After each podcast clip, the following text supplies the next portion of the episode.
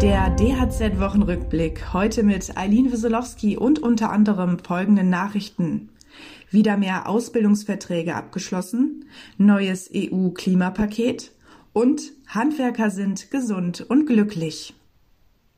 Gute Nachrichten am Ausbildungsmarkt. Laut Zentralverband des deutschen Handwerks wurden bis Ende Juni mehr als 62.000 neue Ausbildungsverträge im Handwerk abgeschlossen. Das sind rund 7.000 mehr als im Vorjahr. Das Vorkrisenniveau sei allerdings nicht erreicht.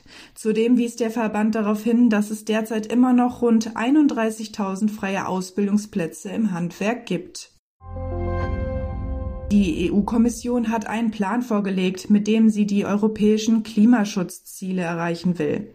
Der Vorschlag sieht vor, fossile Brennstoffe weiter zu verteuern, um den Umstieg auf klimafreundliche Technologien zu beschleunigen. Der Autoindustrie sollen strengere Kohlendioxid-Grenzwerte auferlegt werden. Zudem will die EU-Kommission ein separates Emissionshandelssystem für den Straßenverkehr und den Gebäudesektor schaffen. Der Zentralverband des deutschen Handwerks spricht von zusätzlichen Herausforderungen, die auf viele Handwerksbetriebe zukommen. Handwerker bräuchten angemessene Rahmenbedingungen, um die energetische Sanierung vorantreiben zu können.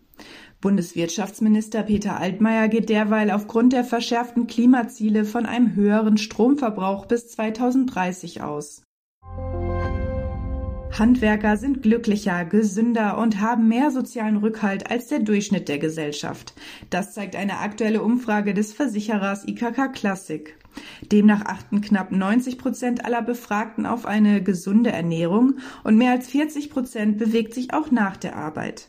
Fast 70 Prozent sehen ihren Betrieb als eine Art zweite Familie. Mehr als 80 Prozent der Handwerkerinnen und Handwerker sind stolz auf ihren Beruf.